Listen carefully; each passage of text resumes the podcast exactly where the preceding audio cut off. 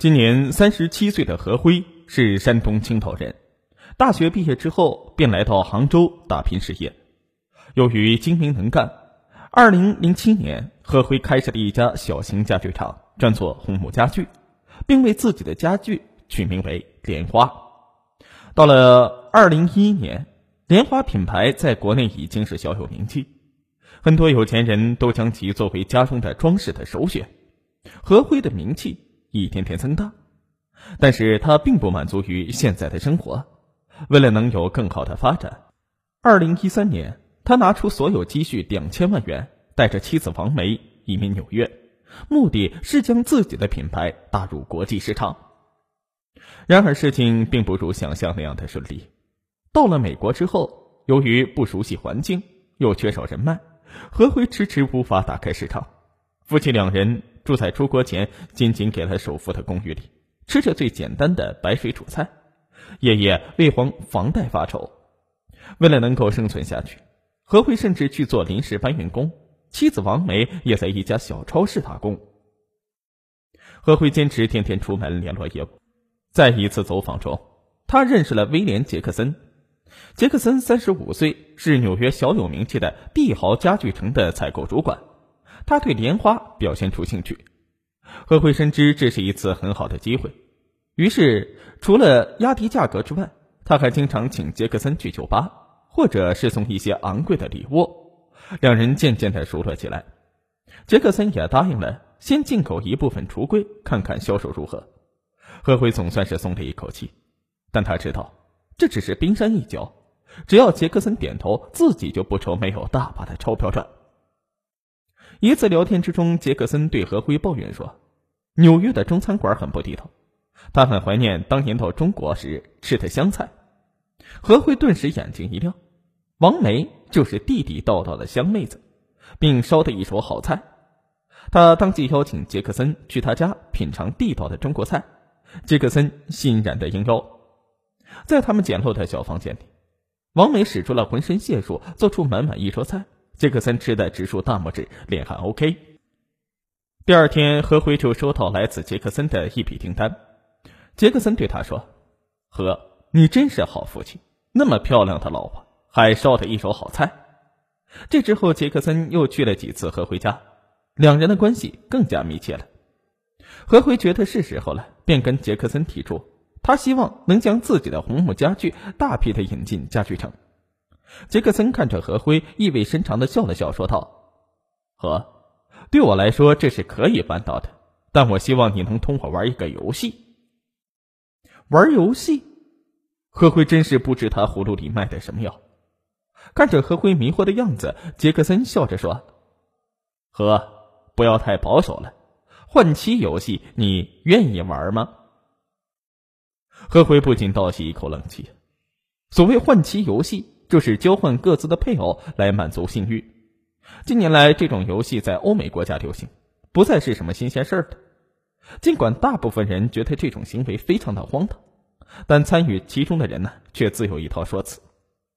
参与换妻活动的人多自认为思想开通，并有一定的社会地位和经济基础。在第一次去何辉家时，杰克森就被王梅身上所散发出来的东方女性的温柔的美所吸引了，产生了极大的兴趣，于是就想到用这种交换游戏来得到想要的女人。虽然受过高等教育，思想比较前卫，但是对于这种游戏，何辉却是无法认同的。一想到自己的老婆被美国佬压在身下，他就受不了了。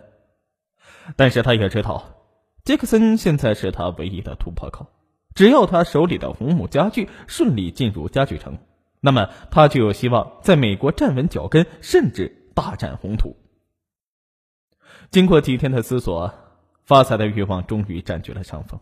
何辉同意了杰克森的要求，但是他知道王梅一定不会同意这个荒唐的游戏，于是，一不做二不休，来个先斩后奏。一切准备妥当之后，杰克森带着自己的妻子埃贝尔·玛丽，何辉带着王梅，四人一起到赛德龙餐厅吃牛排。何辉悄悄将事先准备好的安眠药放入了王梅的红酒之中。不一会儿，王梅就迷迷糊糊的趴在桌子上。何辉把她背到开好的包间里面，自己转身进了隔壁的房间。玛丽早就已经躺在床上。这个二十九岁的洋女人似乎对这个游戏非常的享受，微醉的神态更加显得性感。此刻正用眼神挑逗着何辉。本来就是一个交换游戏，他可以上我的女人，我不上他的女人，岂不吃亏了吗？何况还是个这么诱人的绝色美女。此刻的何辉已经沉浸在换妻游戏的兴奋之中，他扑向了玛丽。当王梅醒来时，一切都已成为事实。她不能接受丈夫竟然为了利益而将自己出卖，瘫倒在床上痛哭起来。何辉看着妻子，心里是说不出的难受。他们两人是大学同学，从恋爱到结婚到现在，王梅对他的爱一直都是那么的深厚。而现在，何辉跪在妻子的面前痛哭流涕，他向她诉说着自己打拼的种种不易，所有的努力都是为了两人的将来，希望妻子这次能够理解他。王梅看着眼前的男人，眼泪纵横，无奈的感到，也许自己能为他做的，也就只有这个了。杰克森并没有食言。二零一四年三月，联华中国红木家具进入了家具城。并进行了一系列一般厂家所享受不到的优惠推广活动。由于杰克森的积极配合，莲花取得了不错的收益。就这样，换妻游戏让何辉终于是在纽约站稳了脚跟。第一次换妻之后，杰克森又找了种种理由，经常要求何辉和他一起玩游戏。从最初的痛心到渐渐的麻木，再到已经没有什么感觉。何辉夫妻二人似乎都默默接受了这个具有经济价值的游戏。二零一四年十月，杰克森约何辉夫妻俩二人去赌城玩，四人一起乘坐飞机来到拉斯维加斯，那里自然是红灯酒绿，热闹非凡。入夜，杰克森带着他们来到了 Stamper 街，买了四张门票。何辉问：“这是去哪儿啊？”杰克森笑笑。去红公鸡俱乐部，保准你会喜欢的。拿到门票之后，一个工作人员带着他们穿过大街，来到赌城东边的工厂仓库间。只见这是一户两层楼的旧式住宅，乍一看并没有什么特别的，待走进去，里面却是装修豪华。何慧夫妻大吃一惊啊！室内面积有一千五百平方米左右，除了很多单间之外。还有室内泡汤池、舞厅、酒吧、撞球台、活动室和观赏座。每个厅间内部是布置均为红色为主，处处充满了挑逗的气味。此刻，各色男男女女正在房间里，或谈天说地，或搂搂抱抱。既是休闲娱乐的场所，何必如此隐蔽呢？杰克森这才告诉何辉，这就是有名的美国换夫换妻俱乐部。